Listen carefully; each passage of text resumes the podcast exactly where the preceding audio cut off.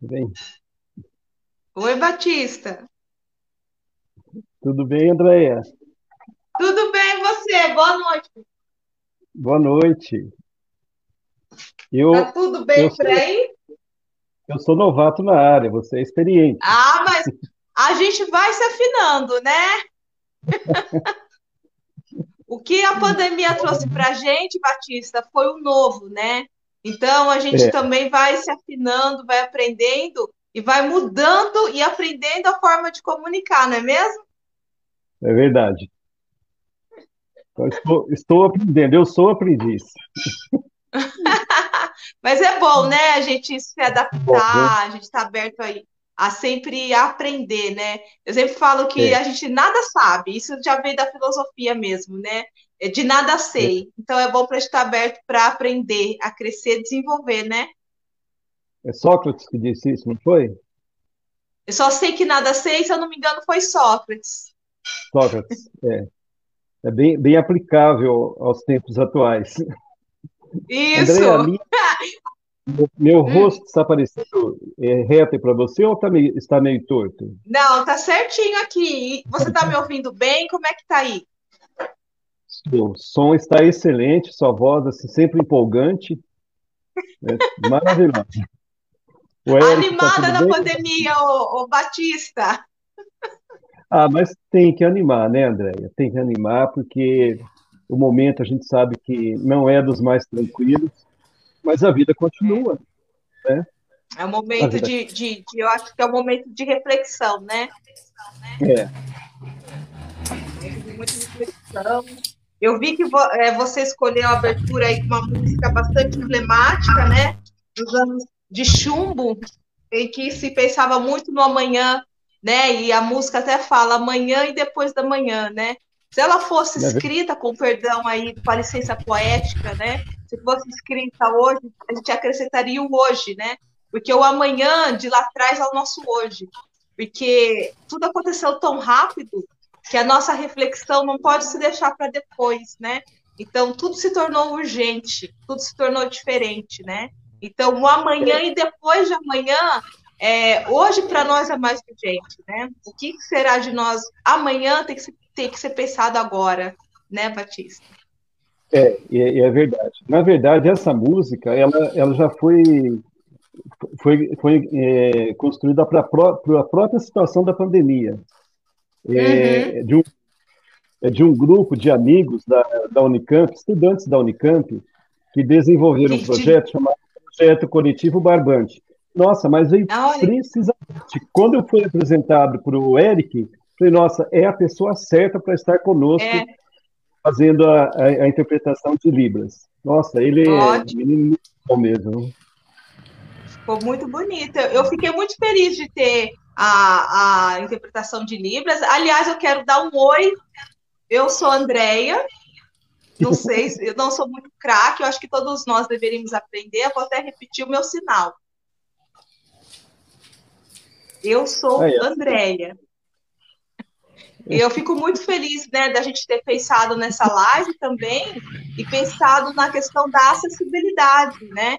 Porque a gente vai falar de um tema hoje muito importante e que é um tema que tem que ser discutido por todos, né? Então, essa, É, a língua, a língua, é, essa língua brasileira, essa, essa forma de se comunicar também não pode ser deixada de fora. Então, eu fico muito é, agradecida de ter o intérprete de Libras aqui com a gente. Estou falando certo? está perfeita. Nossa, você é bom que você deixa a gente mais descontraído, Eu, eu, principalmente. eu aprendi a falar algumas coisas em Nossa, Libras. ótimo. Deveria aprender mais, acho que é a nossa obrigação, né? Mas o, o Eric está aí, o Eric está aí para poder nos ajudar. Tá Até certo. porque, é, na verdade, eu entendo que todas, a, todas as lives, é, programas de YouTube, é, deveria ter livro, isso deveria ser obrigatório, sabe? Deveria Deveria ter uma lei, obri- é, Eu, porque é eu acho que a gente. Aham. Eu acho que já está no momento, viu, Batista, que não deveria ser obrigatório, deveria ser natural. porque nós não nos comunicamos, nós não temos a oralidade, né? Então, a questão da Libras é uma discussão muito antiga aqui no Brasil, né? Então, ela deveria ser natural, de quando a gente pensar um projeto em que envolva a comunicação, já pensar a Libras, né? Já pensar a língua brasileira dos sinais, já incorporar, de ser natural. Então, quando a gente pensar um projeto, seja no YouTube, seja na televisão, é da gente já pensar, porque a gente tem que pensar no todo. Quando a gente pensa numa sociedade, a gente tem que pensar nela como um todo, né? E tem os não ouvintes também, né? Nós também temos as nossas deficiências. Então a gente tem que incorporar um todo. Por isso, quando eu, falei para você dessa felicidade de ter o intérprete aqui, é porque hoje eu estou completando, se eu não me engano, a minha oitava live e é a primeira vez que eu tenho o intérprete ao meu lado. Né? É a primeira vez que eu vou poder falar com mais pessoas. Eu acho que quando a gente tem algo para passar, para trocar, ideias para trocar, a gente tem que ter todo mundo junto, né? Porque eu acho, eu acredito assim, que o país a gente faz com todo, né? Com tudo e com todos. E os não ouvintes não podem ficar de fora, né? É, e, e, você foi, foi muito feliz, Andréia. É até, até bom você falar isso durante a live, justamente para chamar, despertar as pessoas. Por quê? Porque, é, olha só, você comunica, passa uma informação que é importantíssima, o público está, é, é o destinatário da informação e não pode participar. Pois é. Não pode participar. É, é inaceitável, é inadmissível isso. É. Como é que a gente promove um debate se a gente não inclui todos? É, se, como é que a começa... gente promove uma discussão se fica alguém de fora? Como é que a gente quer evoluir se sempre tem alguém de, sobrando, olhando pela janela, não participando? Isso eu também me culpo, porque eu falei para você que eu aprendi e deveria ter aprendido mais, né? Então, é culpa da nossa também, né? A gente não pode também se furtar a não, não, não se sentir culpados, né? Porque é a nossa obrigação também aprender. Eu acho que assim é. como a língua portuguesa que a gente aprende na escola, deveria aprender também a Libras. Né? Deveria, aí sim, eu concordo, deveria ser uma obrigação. Mas a gente sabe que a, a educação, principalmente no Brasil, ela tem vários desafios, né, é, de aprendizado, né? A nossa história, como é a gente aprende, como é que a gente aprende a nossa história, né? A nossa cultura e também a nossa língua, porque a Libras também é a nossa língua, né? Faz parte também da nossa língua. Inclusive, o assunto que nós vamos tratar hoje, a respeito de metodologias ativas em ensino híbrido, ele contempla Libras. Por Olha, que ele contempla? Porque o ensino, a metodologia ativa, ela só funciona a partir da necessidade do aluno. O que, que é significativo para o aluno? Agora, você imagina uma pessoa que, que, tem, que tem essa necessidade. Ou seja, ela, ela está, estaria fora da escola, praticamente. Sim. Estaria fora da escola. O que, que acontece? Né? O ambiente escolar se torna hostil. Não se torna um, é. um local de aprendizado para aquele aluno já que não se leva em consideração um aluno, né? Mas, Batista, até que a gente, antes da gente começar, é bom eu, assim, é, agradecer ao convite, né, que você me fez. Fiquei muito honrada. É, muito feliz mesmo da gente discutir um tema muito importante que me agrada muito. Não sou professora, não sou da área de educação, sou da área de comunicação, mas eu sempre me interessei muito em, na educação, né? Tenho amigos professores, por um ano, eu comandei um programa de educação, sala de aula e o quadro de olho na educação. Fui apresentadora e roteirista desse programa. E durante esse um ano, eu descobri muitos é, desafios da educação, muitas metodologias de ensino. Então, como jornalista, eu fui mergulhando, a educação, porque até então eu estava como uma aluna, uma aprendiz, né?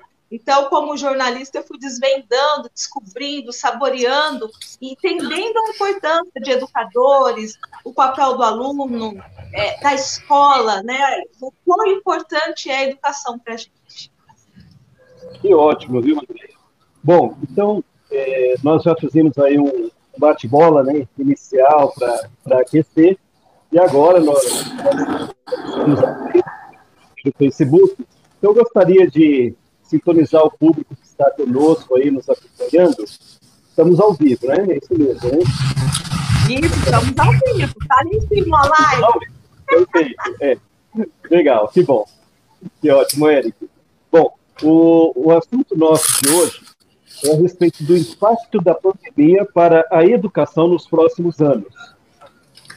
Dentro desse processo, tem dois componentes importantíssimos, que é o ensino híbrido e as metodologias ativas como uma nova forma que já existem há muito tempo, mas que agora é o que vai nortear o caminho da educação para todos os planos, projetos pedagógicos, e hoje nós vamos nos, nos ater um pouco mais ao ensino, ensino médio e ensino superior, mas que também é aplicável ao ensino fundamental nas suas respectivas modalidades. Bom, a Andréia, quero te agradecer, André, por nos dar essa oportunidade de estar conosco aqui né, nessa, nessa live. A Andréia é jornalista, atualmente ela trabalha na TV Câmara, é formada pela PUC Campinas, eu também sou economista pela PUC Campinas. Andréia é Filhos da PUC. Pela... Da PUC, que faculdade, viu? É, ela é pós-graduada também na Faculdade Casper Libero, aluna especial de mestrado na Unicamp. Assim, o currículo é invejável. Já trabalhou na filiada da Rede Globo, da Band, acho que da CNN Olha, ainda não, né? Vai chegar lá. Eu, ainda Logo... não, mas eu estou precisando melhor dar uma calibrada nesse currículo aí, viu? Como diz Sócrates, só sei que nada sei. E já recebeu, sem contar que já recebeu vários prêmios como a melhor jornalista de TV na, nas regiões, né? inclusive no interior de Minas, prêmios Zumbi dos Palmares. Olha, tem invejável. Então, para nós é motivo de muita alegria tê-la conosco aqui nessa noite, debatendo um assunto importantíssimo que a Andréa Marques já está virando especialista no assunto. Já fez várias matérias a respeito de EJA, educação profissional, é, Inclusive, a gente se encontrou numa delas, né, Batista? A gente se conheceu é. durante uma reportagem que eu estava fazendo, né, sobre educação de jovens e adultos. Uma reportagem bastante especial que eu pude conhecer lá quem, ou de uma certa forma, desistiu de estudar e de repente voltou, e quem esteve pela primeira vez dentro de uma sala de aula. Eu fiquei muito emocionada aquele dia de ouvir histórias, relatos de pessoas que mesmo depois dos 60, dos 70, dos 80, não desistiu da educação. É, e a matéria que você fez, Andréa, ela teve um impacto muito significativo para os alunos também. Até hoje, vários é, os professores retransmitem o vídeo, a gente assiste pela TV Câmara também, os alunos vêm comentar, puxa, que bom, que bom, professor, né? Então, isso é legal. É e nós temos aqui também o intérprete de, de Libras, nosso amigo o Eric Silva. O, o Eric, ele é, é, aluno mestrado em Linguística no Instituto de Estudos de Linguagem da, da Unicamp, e ele estuda é, língua de sinais mesmo. Ele fez questão de, de frisar que o, o, forte dele é língua de sinais, né, Eric? Então, muito obrigado pela sua participação. Parabéns, Eric. Nós é motivo de alegria e também nos presenteou com, é, com a arte, com a cultura, é, com a música de abertura. Ficou lindo! Que, fantástica, ficou lindo, né, Andréia? Você que.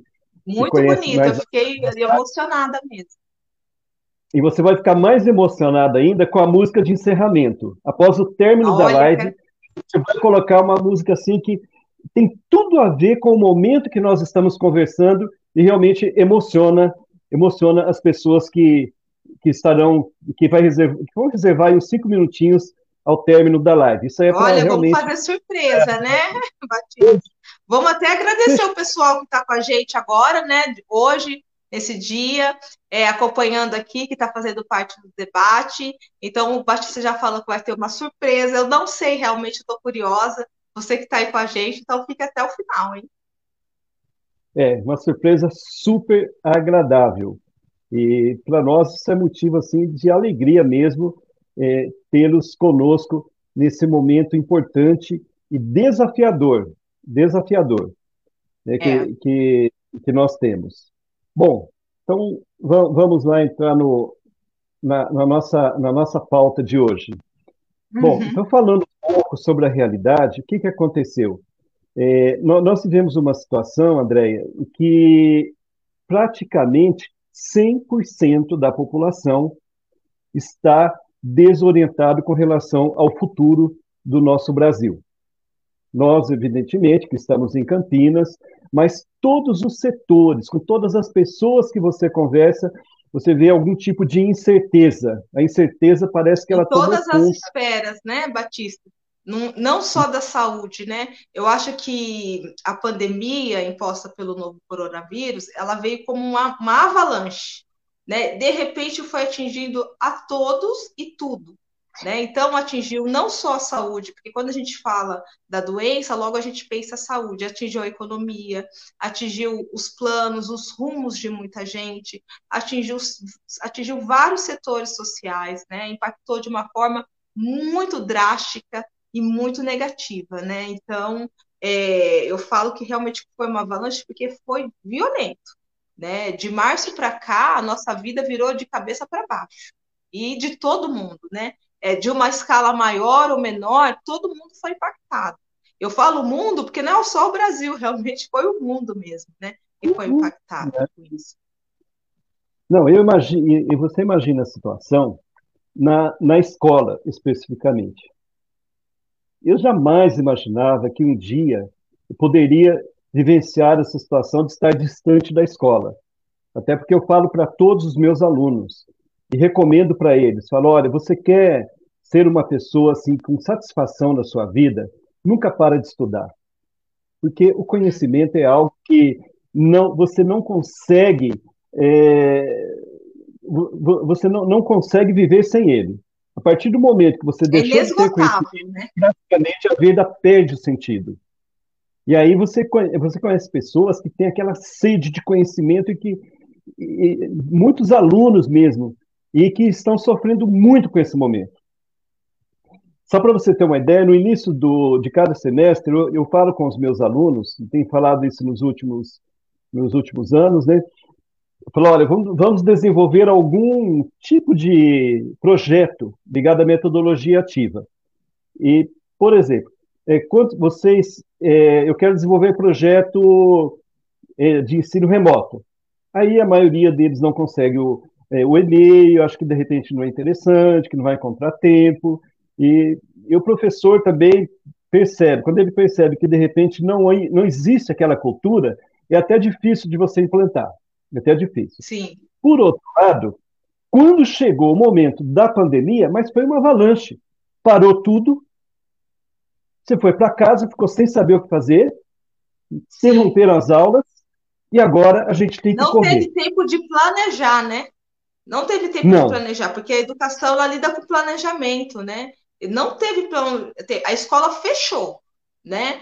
E, a escola fechou, fechou a escola pública, fechou a particular, e, e professor, dirigentes, alunos, todo mundo dentro de casa. Exatamente. E aí eu lembrei daquela frase de Einstein. O que, que Einstein falava? Fazer da mesma maneira é esperar resultados de esperar resultados diferentes. Isso é insanidade.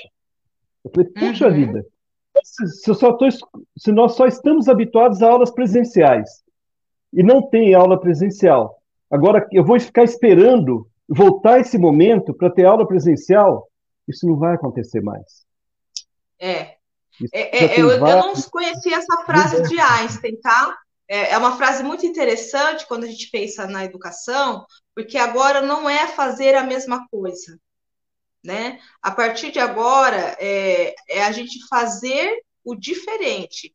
Eu, eu penso assim, que se tratando da educação, é hora de refazer, de repensar e ressignificar. O ensino não vai ser mais o mesmo, né? Como já não está sendo, né? É, onde já a gente pensou nisso, que a sala da nossa casa, a cozinha, porque é, é assim que os alunos estão estudando, tá? a cozinha, a sala, o quarto viraria uma sala de aula. Né? Então, é. o, o, que, o que a gente tinha antes, a partir de hoje para frente, não é mais. É o desafio. Andréia, e, a, e a nossa cultura é qual era o único espaço de aprendizagem que nós tínhamos? até então, até antes do dia 23, a escola. Era o único espaço de aprendizagem. As outros, os outros eram complementos aqui e ali, mas não eram valorizados. Agora não. Agora você tem que se estruturar em casa para poder ter um ambiente apropriado de aprendizagem. As empresas estão precisando se redesenhar para criar essa, trabalhar essa nova cultura de projetos, no, inclusive no home office. Eu nunca tinha trabalhado em home office, eu nunca eu... tinha é, desenvolvido nada desses projetos. E, do nada, você precisa agir muito rápido, porque o tempo passa. E não adianta ficar esperando, não adianta ficar reclamando. E aí você percebe que, é, que um, um grupo não vai resolver, o Estado não vai resolver, os professores não irão resolver, os gestores não resolvem, os alunos não resolvem, os professores não resolvem. A única forma de encontrar uma saída é somar forças. Todos Sim. precisam caminhar na mesma direção. Enquanto houver essa confusão de insatisfação, querendo buscar quem é o culpado da situação, a gente vai ficar patinando. Nós vamos Agora é hora, é, é, é, realmente isso que você falou mesmo. É hora de unir para um bem maior, né? É, os erros a gente vai ter que dar um momento agora, deixar ali e pensar rápido como é que a gente volta para a escola. Porque a escola não pode deixar de existir, né? Você falou que a escola é um espaço de aprendizagem, e eu acrescento ainda isso na sua fala, é um espaço de convívio também, né? É um espaço de debate, é um espaço de crescimento, é um espaço de desenvolvimento, é um espaço de socialização, né? Vai muito além dos livros. Porque se fosse assim, só, só os livros dariam conta. É, é, é você ter o contato com o professor, é você ter o contato com o seu colega. É, é um, é, eu acredito que é uma das primeiras, além da família, é, um, exemplos de sociedade que a gente tem é a escola. Então, é, é muito importante. Então, agora, não é hora de apontar dedos, é hora de dar as mãos, né? Como é que eu faço o meu retorno? Aliás, como é que eu ensino hoje o aluno?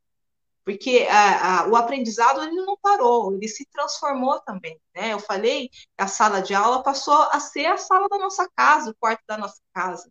E nem todos os alunos têm essa estrutura.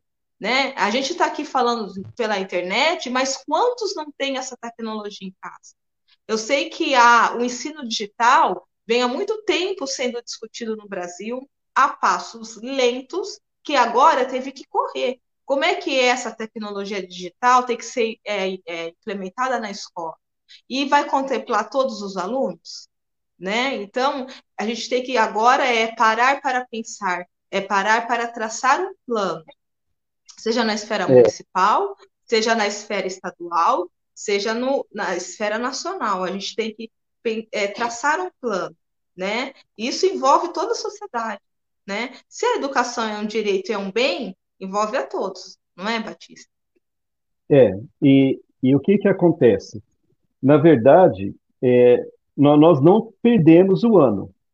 De repente, ouve-se falar que nós perdemos o ano. Não, não perdemos o ano. Acho que é hora de você transformar o limão em limonada. A gente sabe que é difícil, é salgado, é dolorido, mas é possível. Porque o que nós estamos aprendendo com essa situação é, é, a velocidade é impressionante velocidade de aprendizagem.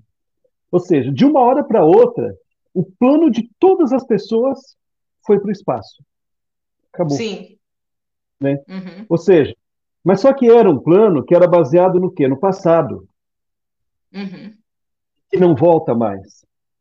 Agora é hora de parar, parar, sentar, repensar, se reinventar, se redesenhar Inclusive, a, a, a gestão, a administração pública vai ter que buscar uma forma de ser mais ágil, porque a, a, a, escola pública ela é gigantesca.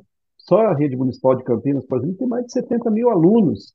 Então, para você é. tomar uma decisão, qualquer implementar, medida de implementação, ela, ela, é polêmica. Por quê? Porque envolve vidas diferentes, cada um tem a sua realidade, não é fácil. E uma escola é muito diferente da outra, né?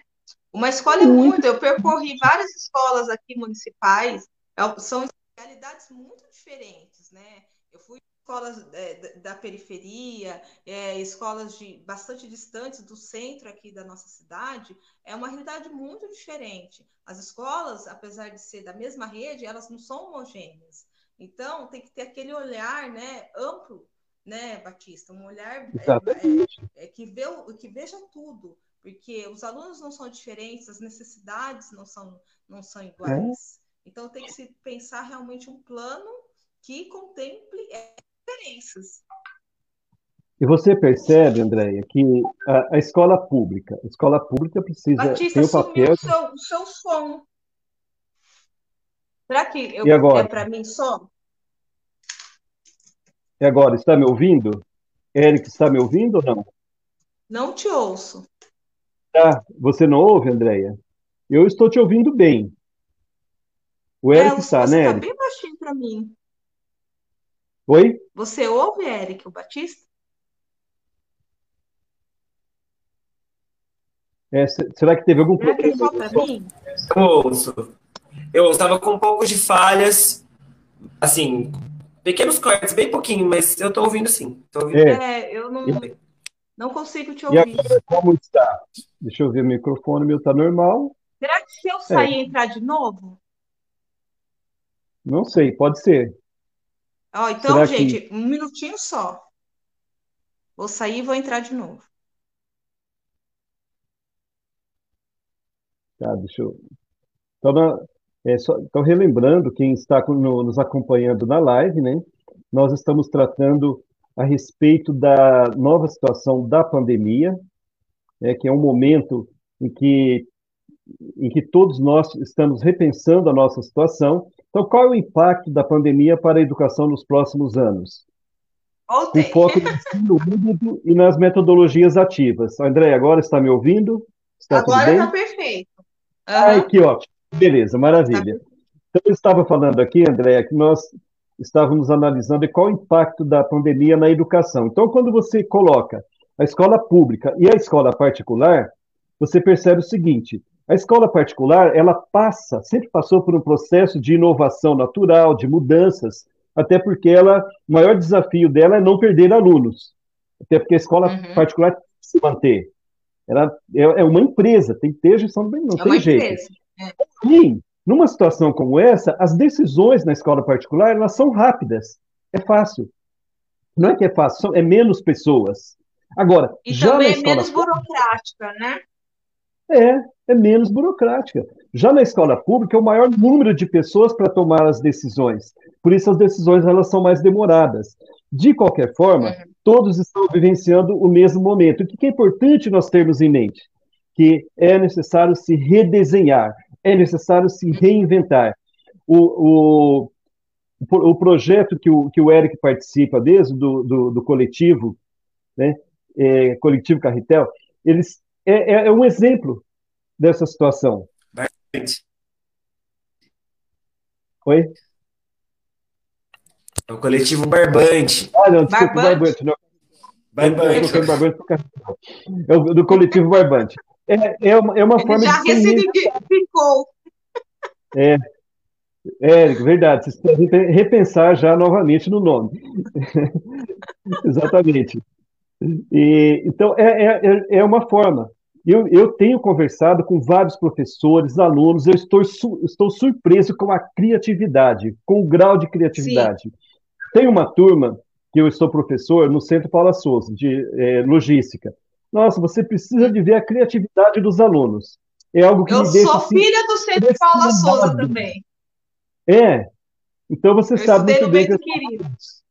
É. Eu estou impressionado com é, professores da FUMEX Ceprocamp e, e, de alunos também, o quanto que eles estão se reinventando nessa nova situação. E aí, quando, quando você percebe que ao, ao seu redor tem pessoas que não estão olhando para as dificuldades, mas estão olhando para o que, que nós podemos tirar de proveito dessa situação. Uhum. E aí você, você sabe, mais motivado. Você sabe, Batista, o que eu vejo? Eu tenho sobrinhos, não tenho filhos. Eu tenho sobrinho em idade escolar, é, primos. Hoje até eu acompanhei um priminho na aula. Eu, o que eu vejo mesmo é um esforço do professor em ensinar. Né? Porque como foi tudo rápido, não teve tempo para planejar, de pensar o que foi feito, os professores estão batalhando dia a dia para ensinar os alunos. E é um esforço também compartilhado por esses alunos. Porque imagine só um professor ficar ali numa aula online, o quanto é difícil. E também para um aluno ficar ali sentado. Eu passei por isso, eu, eu faço mestrado na Unicamp, é, a disciplina tem duas horas, né? Então, você duas horas lá sentado, é uma disciplina difícil, a professora lá falando, se esforçando para ensinar uma matéria difícil. E eu também me coloco em quem está começando a aprender. Imagine aquele aluno da, do primeiro ano que estava lá começando a, a alfabetização e de repente parou de ir para a escola, né? E como é que está esse ensino hoje, né? A gente sabe da criatividade, do esforço individual de cada um, tanto de quem está aprendendo quanto como de quem está ensinando. Se a gente for pensar de, de um algo que a pandemia vai deixar para a gente, de, eu vou falar, mas pode ser até exagero, de algo positivo, foi a nossa capacidade de encarar o novo. Seja na, no âmbito do, da profissional, seja no âmbito educacional. Né? A nossa capacidade de enxergar o novo. Como é que eu lido com o novo? Né? Porque foi muito rápido. E os alunos tiveram sim que lidar com esse novo jeito de aprender e de uma forma muito rápida, né? Ninguém se preparou para isso, de de repente estar em casa e de repente ter que aprender, né? E nem os professores. Então todo mundo está tendo que aprender e, o, e o, a pandemia vai deixar isso para gente, essa capacidade de adaptação rápida. Se for positivo, o, a, o profissional do futuro, o aluno do futuro vai ser aquele e tem a capacidade rápida de se adaptar, a capacidade rápida de encarar o novo. Porque o professor que não encarou o novo, dessa forma que eu estou dizendo, o aluno também não, vai ser aquele aluno do passado, né? Aquele aluno que teve, que, que vai ficar para trás. O professor também não vai se encaixar nessa metodologia, né? Então, é, o que o que a gente o que tem de, de positivo nisso é a nossa capacidade de encarar o novo. Como é que eu, eu faço, como é que eu driblo as dificuldades colocadas urgentes para a gente? Porque isso veio de uma forma muito rápida, muito urgente. Como é que eu consigo superar esse obstáculo? Né? Então, eu acho que a pandemia deixou, vai deixar isso para a educação, vai deixar isso para a gente como um todo. Não só para a educação, mas também na nossa vida profissional. Como é que eu encaro o novo? Como é que eu encaro a mudança? Né? Isso tem muito a ver com a psicologia também. Né? Como é que eu encaro o que está vindo para mim de repente? Né? Eu fujo, eu paro ou eu encaro? Né? Tem esses três tipos de comportamento. E os professores tiveram que fazer isso. Eu estava dando exemplo aí do Centro Paula Souza, da, de outras instituições também, e foi isso. Né? Porque a tecnologia na escola particular é uma realidade, na escola pública é outra. Mesmo na escola particular, eles tiveram que se adaptar. Porque não é porque é um professor que está acostumado com o digital. Nós mesmo hoje, não foi? A gente se enroscou um pouquinho para começar o nosso debate aqui, nossa, a, nossa conversa. Então, você imagine só um professor de repente virar um youtuber, que é isso que está acontecendo. Né? É. Hoje a minha, a minha, tia ela dá aula para educação infantil. Ela mostrou um videozinho que ela fez ensinando as crianças, ela e outras professoras, ensinando as crianças a fazer uma massinha. De repente, ela que não gosta nem de tirar foto, virou uma youtuber. Porque eu não quis nem comentar com ela, achei maravilhoso o esforço dela, né, de, de, de brincar, ensinar para as crianças fazer massinha com os pais. De repente, ela foi, ela teve que encarar as câmeras, ela teve que fazer, né? Então, os professores, eles é um novo jeito de ensinar. Só que a gente tem que pensar também é, como esse novo jeito, o que, que ele está trazendo de resultados positivos para esses alunos, para o ensino. Porque não é só usar a criatividade e jogar, tem que pensar no projeto pedagógico. Foi o que você falou, é hora da gente unir e pensar. Né? Como é que é, é, isso que a gente está vivendo hoje vai ser incluído no projeto pedagógico do ensino? A gente tem que pensar como que isso vai se refletir de uma forma positiva no aprendizado e também na metodologia de ensino do professor. Porque, de repente, o professor se tornou responsável, e ele não pode ser o único responsável no ensinar. A gente tem que pensar em políticas públicas, né, que dê ferramentas a esses professores. Eu já fui escola, já fui escola que não tem lousa, né? É, e a gente sabe que existem vários tipos de tecnologia. Eu já vi professor de ciências falando que não consegue ensinar porque não tem laboratório. E de repente você está na sua casa usando a sua estrutura, usando a sua criatividade. Eu acho que não tem profissional mais criativo que um professor, independente dessa pandemia ou não. Mas, de repente, você tem que pensar um novo modelo e de uma forma muito rápida. E depois, como é que vai ser? Eu vou continuar ensinando do mesmo jeito que eu estava fazendo durante a pandemia?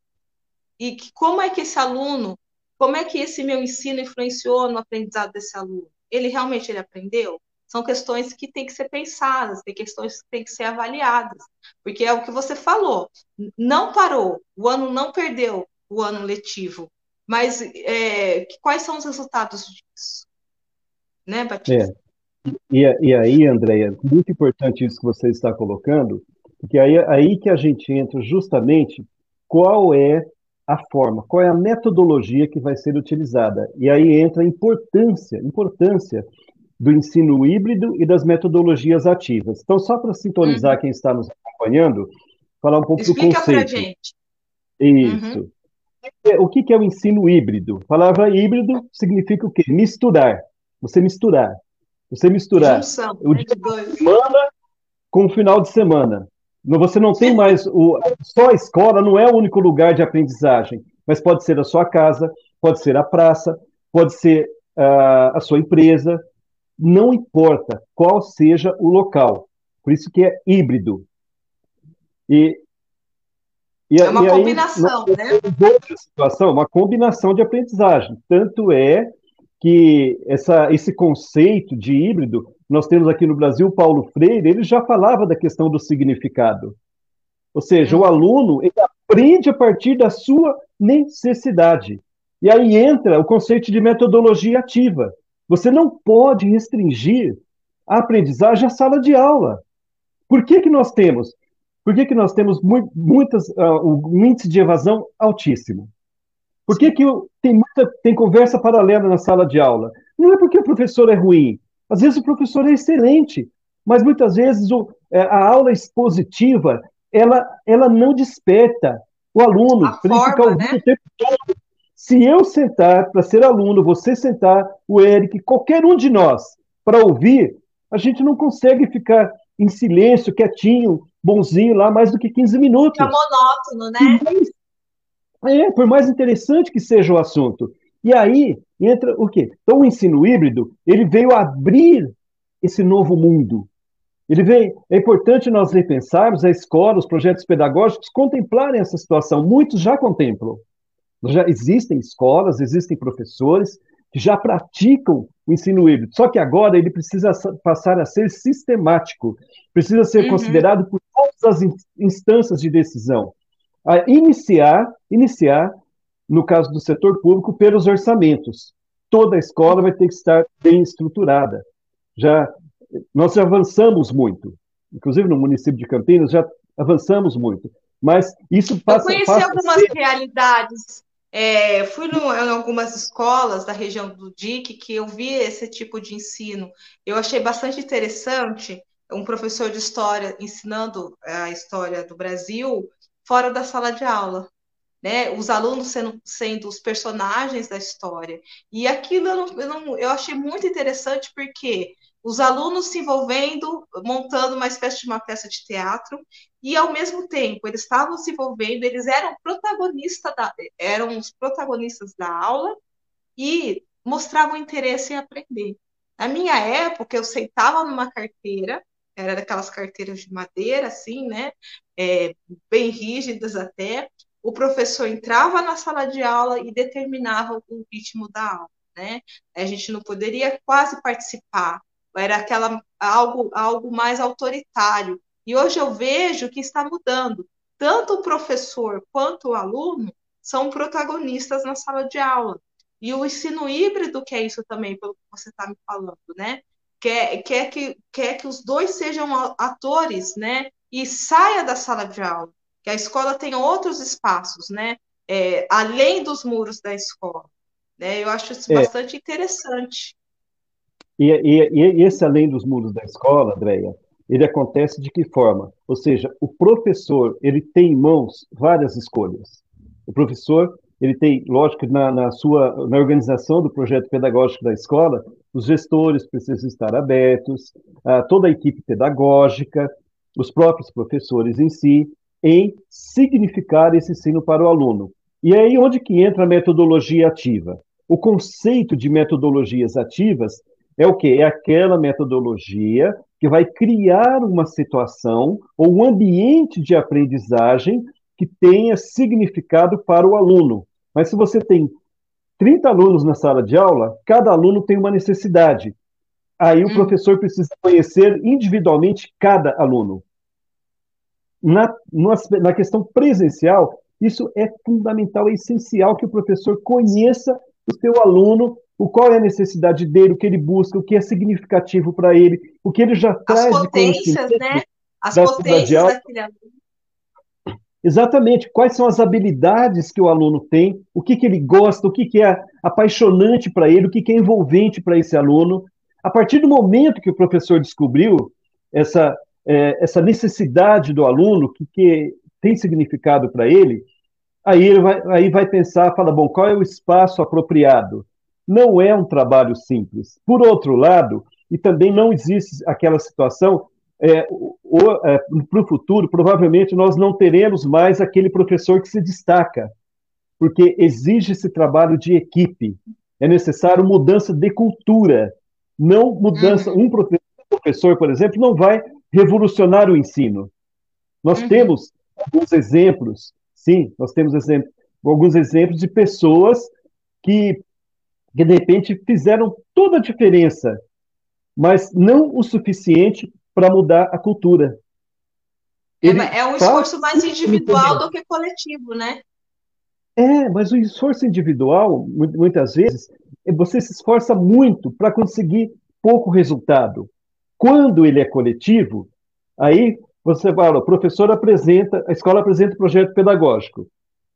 Então, a prefeitura, o Estado e o governo federal, eles vão pensar o seguinte: bom, para atender esse projeto pedagógico, é, todos, todo, todas as escolas precisam ter um excelente laboratório, precisa ter equipamentos, precisa ter internet, internet potente, mas com essa nova situação, não é só na escola. O aluno precisa ter essa mesma estrutura na casa dele.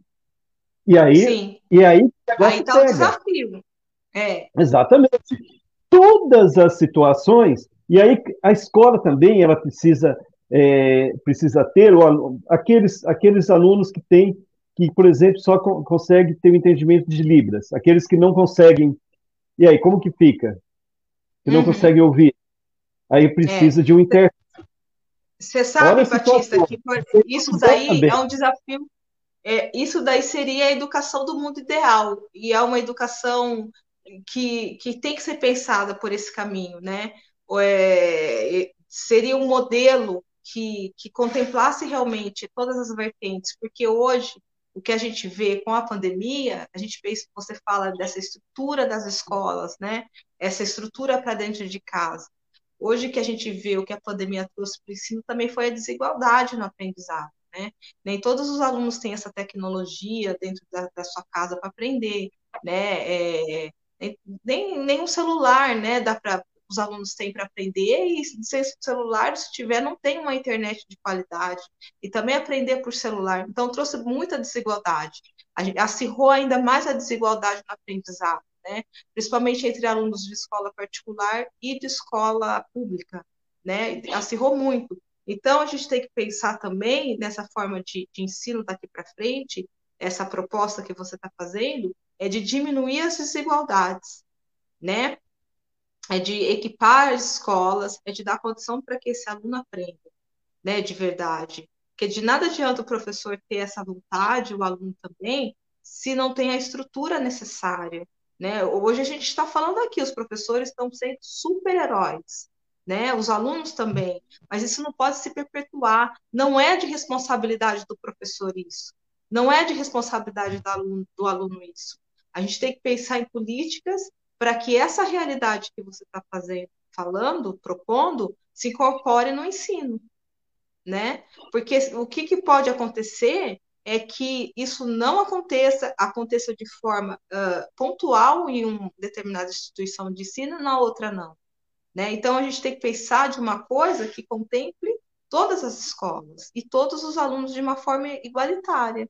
Né? Que esse aluno chegue na, na casa dele realmente e tenha condição de fazer isso, de ter essa estrutura, de, de, de continuar. Porque eu, eu, eu entendi o que você falou, é, esse de além dos muros é de você ter o presencial e continuar estudando de uma forma do próprio aluno se sentir capaz de sentir essa necessidade de ter a vontade de fazer uma atividade, de pensar na aula de amanhã, de planejar junto com o professor, de chegar na sala e trazer algo novo, né? Eu acredito nesse tipo de ensino, mas a gente tem que pensar e pensar o agora, como é que a gente aplica isso amanhã, né?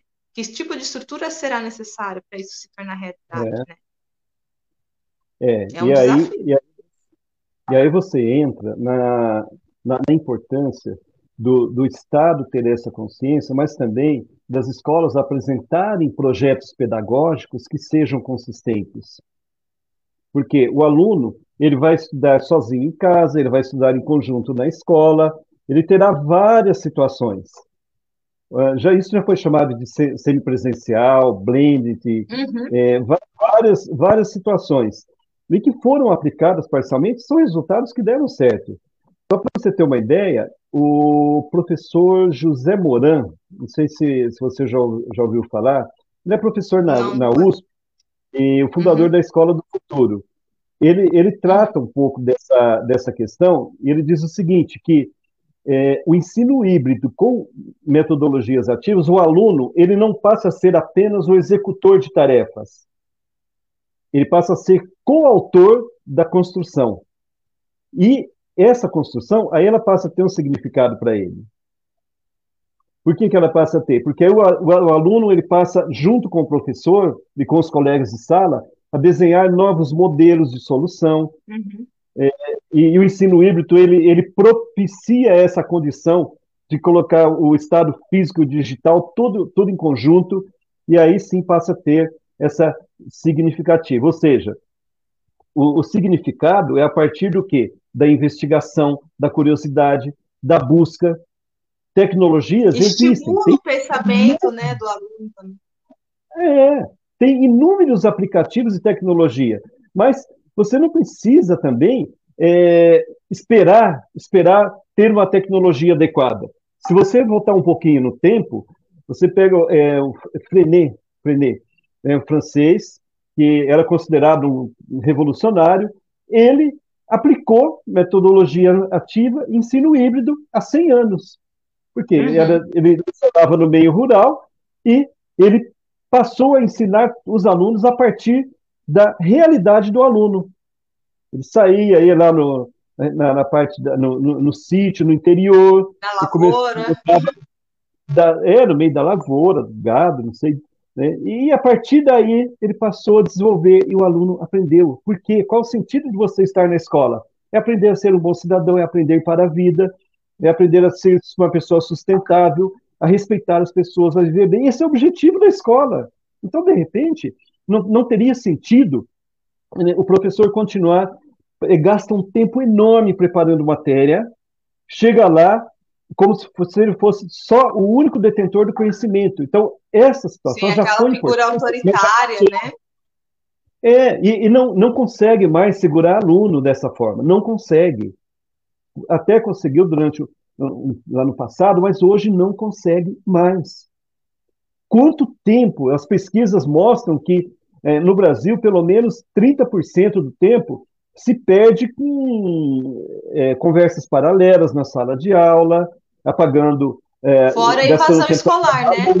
Escrever no quadro, e a partir daí. E isso estimula a evasão escolar. Estimula a evasão escolar. Aí, como você vai conseguir trazer esse aluno de volta para a sala de aula? Se não houver nada atrativo, com certeza ele não vem. Então, hoje. Mas você é, acredita é, que, ô Batista, que há um é. interesse nesse tipo de modelo? Você acredita que há um interesse hoje nesse tipo de modelo de ensino? do ensino híbrido e metodologias ativas? Ativas, isso. Tá. É, eu digo que sim. Porém, tem uma observação importante, Andréia. É muito trabalhoso. É necessário que todos os chamados stakeholders, que são aquelas pessoas que, que, podem, que são afetadas direta ou indiretamente por uma decisão, é necessário que todas essas pessoas estejam é, com a mentalidade aberta para construir esse novo processo, para se para redesenhar, para repensar a educação no seu conjunto nessa, nessa direção. Querendo ou não querendo, gostando ou não gostando, é o que vai acontecer para os próximos anos. Isso não é eu, Batista, que estou falando isso. São é, pesquisadores, né, a, a, Lena Maria, que está conosco interagindo, ela falou: é necessário que todas as forças estejam conectadas. Sim. E ela diz o seguinte: ser um bom cidadão é estar à frente de suas construções e saberes numa ação transformadora. Ou seja, o aluno Correto, não pode ser. Eu acredito nisso também, Helena. É, é, exatamente, a Lene está corretíssima. Ser, ser cidadão ativo, né, é você participar também na construção da nossa sociedade, né, é, não é ficar esperando, mas é você participar é, plenamente da construção, igual, igual a gente está fazendo hoje, né, é você debater um assunto que nos afeta também, né, então é, é isso que eu acredito que é ser cidadania também, é você ter uma participação ativa. É, eu vi que tem participação, participações aí, Batista, não aparecem para mim aqui, tá? Se você quiser ler, fica à vontade. E tem outra coisa que eu também não enxergo de longe, o celular está um pouquinho longe de mim, mas realmente não está aparecendo aqui no, no, meu chat. Se você quiser ler, quiser colocar as pessoas também na nossa roda de conversa, elas serão bem-vindas. Eu, eu, consigo ler algumas aqui, eu não consigo ler Isso. todas. Algumas que, apa que aparecem, né? Não sei o, é, que, é, eu, é, é no, chat, no chat, né? Eu, é, se eu mexer aqui, não. não... É, é, eu já tentei mexer no chat, André, eu saí. Acho que você saiu também. Né? Então eu, deixo, eu deixei no, no automático. Mas é, a, a, realidade é exatamente essa. E, e, outra coisa importante de nós separarmos também é o que é ensino à distância e o que é ensino remoto e o que é ensino Você híbrido. viu que eu fui mexer, eu saí da sala. Ideia, aconteceu isso comigo. A hora que eu fui avisar você, você foi tão rápida, mais rápida do que a velocidade do som, que você já tinha saído. Né? Mas o que, que acontece? Eu, eu deixei o celular no automático, então quando vem mensagem, ele, ele, ele vem. É, aí você consegue ler. Você imagina eu, eu sou uma jornalista, eu, eu, me atrapalho com a tecnologia.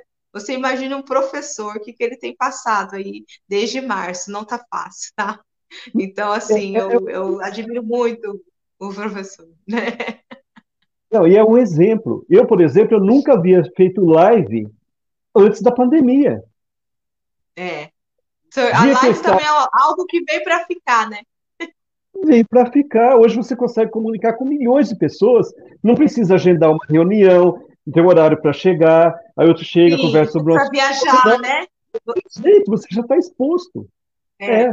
Mas eu, eu, eu, vejo como positivo é, esse, esse, forçar a gente ao novo, né, a lidar com a tecnologia, eu vejo isso como muito positivo, mas também tem um lado muito perigoso, né, que eu, eu sempre bato nessa tecla, é a falta de acessibilidade nessa questão da tecnologia. Porque o digital hoje, ele é uma nossa realidade. A gente pede comida por celular, a gente faz live, conversa pelo celular, é, ou por outras tecnologias, né? A gente paga conta por aplicativos, a gente já não sai mais de casa, né? A pandemia forçou a gente a usar a tecnologia. Mas, por que, que eu vejo perigoso? Porque ainda a tecnologia, o digital, quando eu falar em tecnologia, eu estou querendo dizer o espaço digital, não é uma realidade para todo mundo. E deveria ser, né? Deveria é. ser um bem. Assim como a educação e o direito, o digital também deveria ser. E quando a gente pensa nessa educação que você está propondo, né, híbrida e de ativa, então ela tem que pensar nesse, nisso também, nos direitos nossos, nos nossos direitos, né? É, a educação é um direito, o digital também tem que ser, porque isso é, diminui as desigualdades, né? E coloca os alunos no mesmo patamar de ensino. que uh, os prejuízos eles vão vir depois da pandemia no ensino, com certeza. Já está, a gente já está vendo isso, né? Então a gente tem que pensar assim num novo modelo, num, num modelo mais inclusivo, mais participativo, mais estimulador, né? Mais criativo, mas a gente tem que pensar no modelo que contemple a todos também. E olha que interessante, André, o que você está falando. Aí, voltando a falar do Celestino Freinet, ele, ele tinha uma frase, um pensamento que é muito significativo para nós.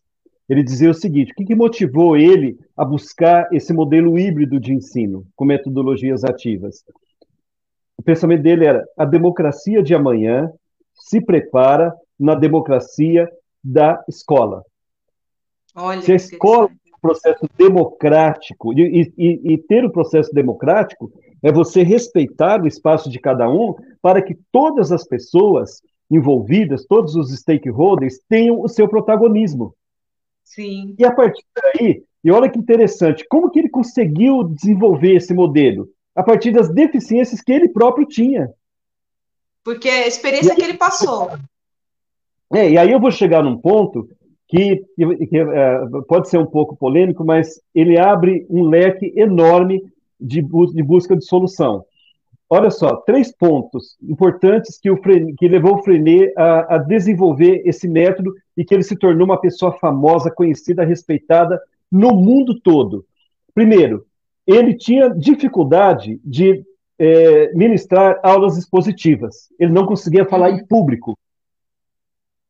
Muita gente tem essa dificuldade, né? Tem, eu tenho nós... até um curso disso. Eu tenho um curso, eu dou curso de oratória, porque tem muita gente que não consegue, trava. É. Não, o professor não fala, mas eu, enquanto professor, no primeiro dia de aula, você não sabe quem é seu aluno. Dá aquele friozinho é. na barriga. E o professor, é. a gente vai adquirindo é, vai adquirindo know-how, né? A prática, e, né? Leva a perfeição. Mas você fica com aquele fiozinho na barriga. Ah, então, esse, essa era uma deficiência dele. O segundo, que os alunos apresentavam muitas diferenças de faixa etária, de conhecimento, de experiência de vida, de cultura. Como que ele vai manter uma sala, aluno sentado e vai ministrar uma aula para cada realidade dessa? Ele não, não tem. Se ele fica só na aula expositiva, ele poderia atender um, dois, um pequeno grupo de alunos, mas não atenderia os outros. Mas não, não a, aula, a sala que eu faço inteira. Essa era a segunda. E, a, e o terceiro motivo é que ele estava numa escola que não tinha recurso. Era uma escola no meio rural. Até hum. parece que ele, é uma pessoa que se, parece que ele está vivendo hoje. As escolas do muitas vezes não estão no meio rural, mas muitas escolas também não têm o recurso. Isso acontece. Estou falando é, no nível de Brasil. No, no nível de Sim, Brasil. Sim, Campinas. É, Campinas é assim.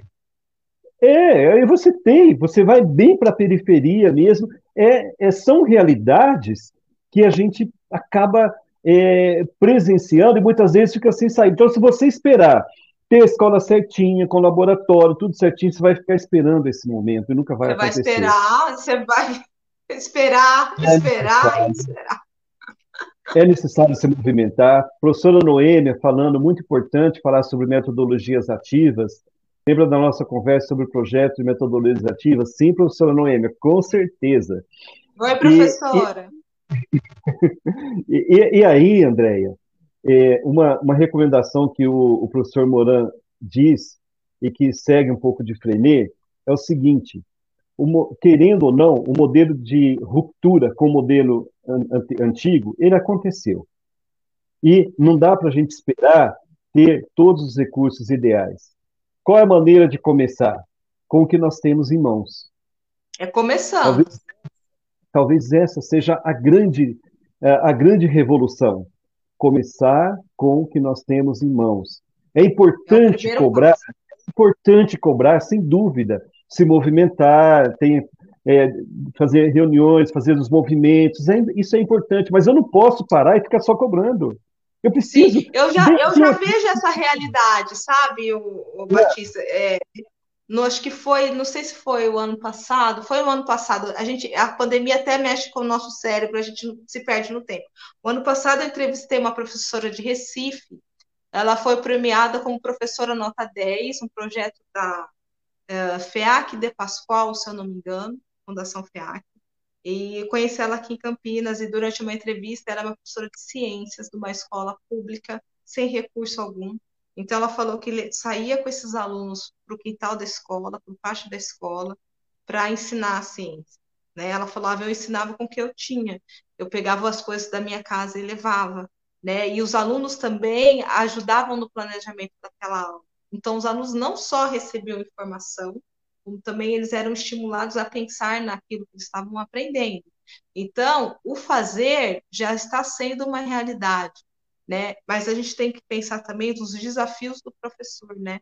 Porque é. a gente sabe a questão salarial, uh, às vezes tem que dar aula em uma, duas, três escolas, e às vezes essa, essa vontade acaba se esgotando. É, por isso que eu volto a falar, às vezes eu sou um pouquinho incisiva nisso, mas a gente tem que também ter políticas para que, que essa realidade, eu sei que se a gente for esperar isso, vão se passar vários anos, e essa realidade vai demorar para vir, mas a gente tem que fazer agora, mas não deixar de cobrar. Exatamente. E, e aí, André, entra um ponto muito importante. O que, que acontece com o professor nesse momento? Eu falo porque eu estou professor também. Eu sou desde 2007, já participei de metodologias ativas no, no passado, né? É, fui professor na faculdade Anguera, e na faculdade Anguera eu, eu desenvolvi um, escrevi três livros do modelo de sala de aula invertida. É, uhum. Isso foi muito importante para a aprendizagem. Hoje eu vejo quanto que foi importante. Sala de aula invertida, o aluno passa a ser o protagonista, mas ele precisa ler antes, e o professor atua como uma espécie de monitor e orientador durante, e o aluno tem uhum. atividades uhum. depois também.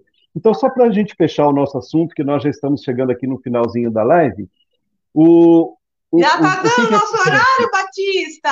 Já, já deu, já, na Passou verdade. rápido! É, é, o horário já, já, já esgotou. Mas Eu só para a gente fechar tá tudo passando o, o assunto, é muito rápido, muito rápido. Só para a gente fechar, então o que, que acontece? É, repensar os projetos pedagógicos é repensar as condições do professor. Com essa nova situação, os professores estão trabalhando três, quatro vezes mais.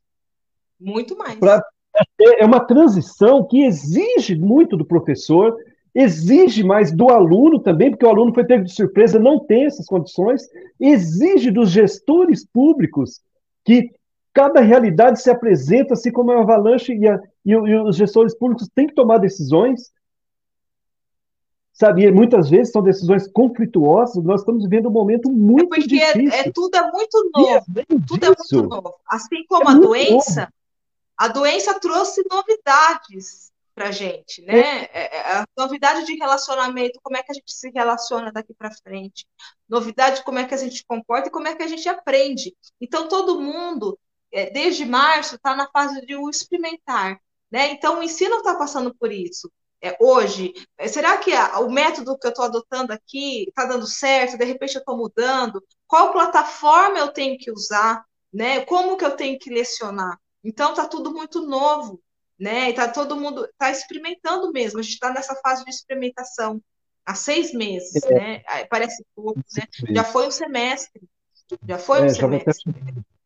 E, e, além disso, André, só para a gente fechar, qual a situação que se revelou? A pandemia ela veio revelar a, a carência que vive a maior parcela da nossa população, que até o uhum. momento estava escondido. Quando eu falo por experiência própria, ao conversar com meus alunos na sala de aula, você pensa que está tudo bem na vida dele, ele está ali sorrindo e tal. Agora não. Com essa nova realidade, a escola precisa conhecer a situação do aluno, se ele está passando Sim. fome, quantos, quantos desempregados tem na família dele, qual a necessidade que esse aluno tem, porque a, me a metodologia ativa ela envolve o todo. Acaba envolvendo a família. Tem a sua parte. Você não é uma pessoa na sala de aula e outra pessoa lá no bairro que você mora. É a mesma pessoa.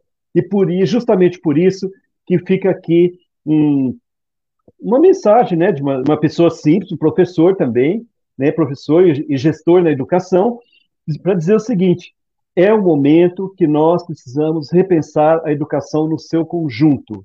Se nós é, levamos, esperávamos ir que isso fosse acontecer daqui a 5, 10 anos, essa revolução na educação, ela está acontecendo agora. agora o tempo já. foi antecipado.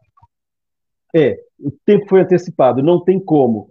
E agora é, a chuva está aí, a tempestade veio, a tempestade, mas a tempestade passa e a vida continua. Mas a tempestade, nós estamos dizem no meio da tempestade. Depois da tempestade, dizem que depois da tempestade vem a bonança. Então, bonança, é bom a gente começar a pensar nisso, né? E, é. igual você falou, é, é tempo de, de, do re, repensar, reavaliar, ressignificar, readaptar. É o tempo do re, de tudo a gente colocar isso na palavra. E é o tempo Ótimo. disso agora né? Da gente pensar o futuro e não é só pensar, refletir, é começar já a construir o amanhã. E o amanhã está muito urgente para a gente, né? Eu acabei de falar, já se passou um semestre, né? Daqui a pouco o ano termina, daqui a pouco 2021 está batendo na nossa porta, né? Então a gente não tem mais tempo. Tudo está muito urgente. Isso a pandemia deixou para a gente. Tudo está muito urgente, né? Como é que a gente lida com isso? Com as questões que vêm de repente, que são inesperadas, como é que a gente lida? Ou a gente corre, ou a gente fica parado, ou a gente enfrenta. Eu acredito que os professores já estão enfrentando essa, essa condição nova, os alunos também, né? Os educadores também, né? Ninguém foi um susto, né? Você falou de, de, de, de máscara, de, de, de, mostrou, né? A gente está usando máscara, no tempo de usar máscara, a pandemia, o coronavírus tirou a máscara de, muita, de muitas coisas, né? Tirou. E do ensino também. Né? Você falou que tem que conhecer o aluno, tem que saber a necessidade desse aluno. Ele não é só uma pessoa que frequenta a escola. Além da, da sala de aula, ele tem uma vida, né? Talvez essa é. proposta veja esse aluno como um todo, como um cidadão. Exatamente. Olha, André, fechou com chave de ouro, com chave de ouro. E fica o recado que realmente ah, teremos que rever sim, toda a legislação relacionada à educação. É um momento novo, então esse momento vai se apropriar dele e realmente buscar e, e pensar em construir, olhar para frente, mas sem desconsiderar a experiência do passado. Vai continuar tendo aula expositiva, vai continuar tendo exercício, vai continuar tendo prova, mas num formato diferente. E aí eu Vai quero agradecer. Prova, Vai continuar tendo prova, sim. e aí eu quero agradecer a todos os nossos, eh, os nossos telespectadores aí do Facebook que nos acompanharam, que interagiram. Gente, o tempo é muito curto para a gente interagir. É, passa rápido. Se nós ficássemos aqui, Andréia, quatro horas, o assunto não se esgotaria. E eu Quando falo eu pouco, né? É, e nós, não, e nós estamos aqui, para você ter uma ideia, com a Camila e o Rodrigo, que estão na estrutura de apoio. Eu quero agradecer a vocês também. Eles são feras, mas eles são geração Y. Um abração outra... para eles, um beijo para eles. A, a Camila falou: Nossa, mas você vai falar tudo isso? Eu falei, Camila, o que a gente vai conversar hoje não representa 1% Verdade. do que é necessário, do que, do que vem pela frente. Então, vem uma Dá mais um de... livro para você escrever. É. Existem muitos estudos, existe a ciência, pesquisa, agora vai ter mais pesquisa ainda. Verdade. Nossa, tem debate a vida toda. Ficar quatro horas aqui não seria cansativo. Mas a gente sabe que é as pessoas pouco. têm compromisso, né? Verdade. Por isso quero, de coração, agradecer a você, Andréia, agradecer ao Eric, do, do projeto Coletivo Barbante, não Coletivo Carretel, Barbante. Coletivo Barbante, e agradecer a todos os nossos, eu, eu, os nossos telespectadores do Facebook, e todos vocês aí que realmente reservaram esse momento para nossa reflexão. E agora, a surpresa, eu gostaria de convidá-los aqui para nos acompanhar, né, sobre a surpresa que ficou. Ah, quero ah, montar uma Batista, grande... deixa, deixa eu só me despedir Sim. antes da surpresa. Eu queria agradecer ao seu convite. Fiquei muito orgulhosa, muito honrada. Eu acho que eu saio desse, dessa nossa conversa, desse nosso debate mais evoluída. Eu sempre eu falei, comecei falando que eu nada sei e hoje aprendi mais um pouquinho, né? É, essa conversa nossa para mim foi muito é muito enriquecedora mesmo. Eu acho que o amanhã a gente discutir ele hoje é muito importante. Então eu fico muito feliz de você ter me convidado, de me ter colocado aí para debater algo que é tão importante, que eu acho que tudo passa pela educação, pelo conhecimento. Então, quero agradecer muito ao seu convite, quero agradecer ao Eric e a Camila ao Rodrigo também, que deu essa possibilidade tecnológica da gente estar aqui juntos hoje. E agradeço a você também que participou com a gente até agora, ouviu o debate, participou com perguntas e ficou com a gente nesse bate-papo muito gostoso. Muito obrigada mesmo, Batista. E vem a surpresa. Andréia, e eu, eu, te agradeço muito. Para nós foi, foi, muito importante ter você. Esperamos que você venha em outras oportunidades também, como amiga, como é, pessoa que vai nos Voltarei. ajudar na reflexão. Você tem muito a contribuir conosco. Então, é, esse assunto ele não se com certeza teremos outras oportunidades também. Tá? Quero agradecer a professora Alzinete, que está é, colaborando conosco aí na, né, nesse, nesse projeto aí de Libras também, de inclusão, né? A Ana Carolina está eh, conosco também, no projeto de inclusão. Tem muita gente, sabe? Muitas pessoas mesmo. Né? Eric, um você gostaria de e a todas. agora, ultimamente? Pode falar. Bom, queria agradecer pelo convite e se precisar, nós estamos aqui sempre. Gente, obrigado. Né? Olha ele. Oh, é como que é bater palma, é assim, né? É aqui? Ô, obrigado, viu? Obrigado mesmo. Olha, pareceu. Que Deus abençoe a todos vocês, gente.